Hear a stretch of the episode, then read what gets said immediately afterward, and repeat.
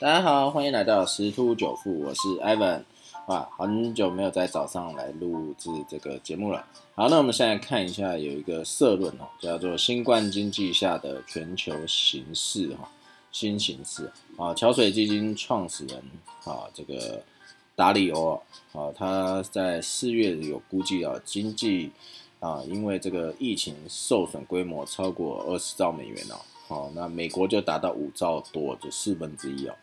比 WHO 去年十月估计的十兆美元多了一倍哈，更远远超过零八年金融海啸的一个伤害。好，那跟大部分灾难情况不同，新冠疫情的发展形势普遍存在着高度的不确定性。好，比如说像美国彭博社公布这个抗疫啊这个韧性排行榜啊，全球前五十三大经济体进行评估的时候，啊十二月曾高居排行榜第二名的台湾哦。在今年六月啊，一下就掉到第四十四名啊。当然，彭博这个调查的科学性跟客观性也是啊有被受到质疑啦。因为排名第八的是美国、中国，好，那新加坡十三啊都在美国之后啊。类似这样争论，正好折射了各国在面对新冠疫情时普遍的两难与尴尬啊。但是什么？就是防疫跟经济之间的取舍。防疫严就会影响经济活动，防疫松，疫情就会可能恶化。各国决策都在为如何拿捏防疫与经济的最佳平衡点伤透脑筋啊！不仅如此啊，这个平衡点还因为这个病毒仍在持续的变种而更难以掌握哈。所以理论上，唯一能够解决这两难局面的就是疫苗的接种，好跟有效性。啊，正因为如此啊，全球这场疫情大战逐渐从第一阶段的严格控制个人自由，进入到第二个阶段疫苗的大博弈。那与严格控制个人自由啊，大多是可以超支在呃，就是少数各各个大国，就是怎么讲，就是都是自己去控制啊。啊，但是那个疫苗的接受者、购买者处于被动状态。啊，去年一月二十一，武汉封城前两天，啊，中国大陆科技部召开一个会议啊，决定五路并进，啊，研发这个新冠疫苗，分别是第一个减活疫苗，第二个核酸疫苗，第三个重组蛋白疫苗，第四个腺病毒载呃载体疫苗，第五个减毒流感病毒载体疫苗。那欧美国家基本上选择是核酸疫苗。核酸疫苗有两个大的优点啊，流程简单，有效性高，但有两个大的缺点，没有成功先例，运输储存啊比较难一点。那面对非常烧钱的批评职业，大陆之所以还是五路并进，理由主要是因为疫苗研发失败率高，所以才需要五路并进。因为大目标是要确保成功，在这样政策下，中国已经有二十一种新冠疫苗进入临床试验阶段，啊，四种疫苗获批上市，其中两种。获批列入 WHO 紧急使用清单，所以全球疫苗施打情况显示啊，各种疫苗的的确确有各有各的优点，效果也是多，就是都有啦，啊，好坏都有，但普遍均能证明有助于防止重症及死亡。换言之，新冠疫情的呃这个疫苗的发展已经确定新冠流感化，好，只要施打疫苗，重症死亡率就低啊，所以你要确保清零啊。是不太可能的，人类就会跟这个新冠病毒和平共存。那目前唯一的挑战就是如何对新病毒的这个变异竞赛啊，开发新疫苗啊，对付新病毒。所以在这样认知之下，解封与否就是一个科科学判断的问题啊。七月十七号资料，中国大陆全国施打技术已达到十四点四七亿剂啊。占总人口比率为是百分之一百点五十六趴，那超过十八岁已经有八成以上的接种率。那依照目前进度来看，希望在尽快的时间内达到全国人口八成以上的两剂接种率哦，两剂啊，实施群体免疫之后逐步解封啊，放放除这个放松严格的这个边境管制啊。那中国大陆今年第一季经济成长率是十八点三，第二季是七点九，全年应该在八以上。是去年这个主要经济体为正成长百分之二点三之后，仍能以呃这个稳健成长步伐的一个表现。所以这个角度来看呢，呃，疫后全球经济复苏的前景呢，各国之间可能出现较大的一个差异。新加坡已经表示将尽快回归常态化，哦，这应该是在一个相当底气之后，对平衡点所做出一个调整，哦，包括了许多发达国家在内的一个，很多国家都还没有具备这样子的一个条件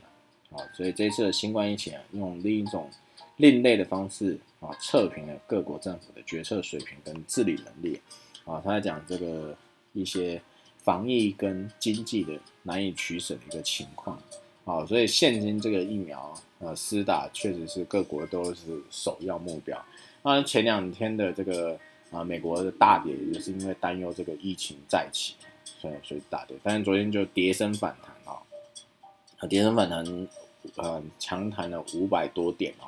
这欧美股市都是有反弹。好，那我们再来看一下昨天这个台股的部分哈。台股的部分目前是筹码凌乱啊，法人大到货，连续好几日都是买超啊。为什么？最主要是因为这个 FED 缩表的这个疑虑啊，还有刚刚讲疫情恶化的一个效应啊，所以连三卖啊，昨天是脱手了五三百五十三亿。那到底谁买呢？都被散户接走了哈。那这个这个是，所以这筹码越来越凌乱，尤其是运输股啊，啊是沦为重灾区啊。啊，其实昨天 Evan 在看这个开盘。是因为大跌七百多嘛，啊，所以一定开低，开低收高的可能性不高，因为全球都是走低哈，啊，那那运输股基本上应该是开低走高的一个呃走势啊，果果真如此啊。那我们看一下这个运输股重灾区这个概念啊，哦，这个哦电子呃船产的钢铁也是开高走低，但是尾盘有拉升哈，所以跟这个运输。还是有点不同，那最主要原因是因为哦，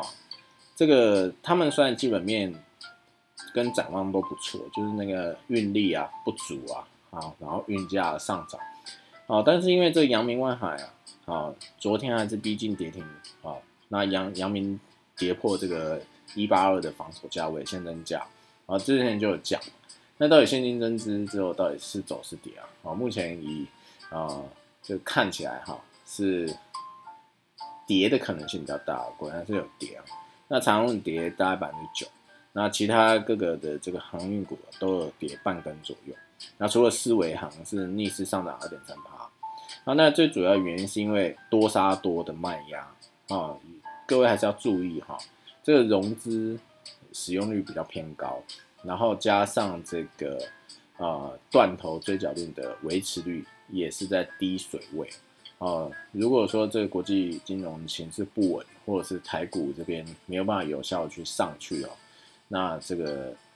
运输类股要再一次多杀多，就是停损卖压是很有可能啊。包含今天二十一号好像是长荣解禁哈，好，所以那再就是市场多对于货柜啊啊这些的利多出来，利多不涨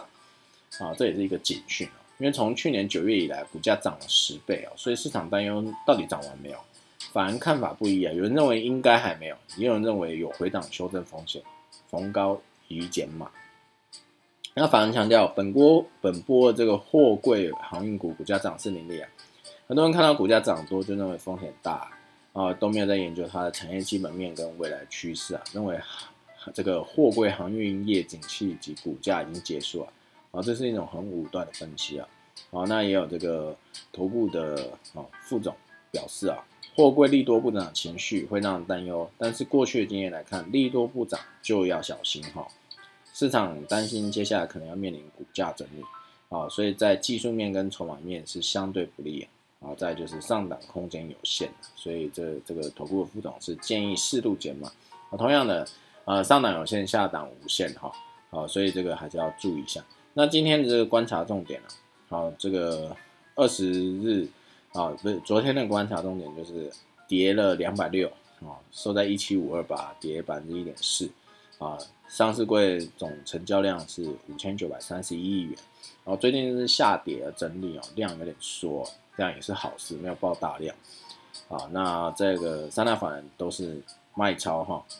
那目前来看的话是。到底今天怎么操作呢？因为现在是跌破这个月线支撑了，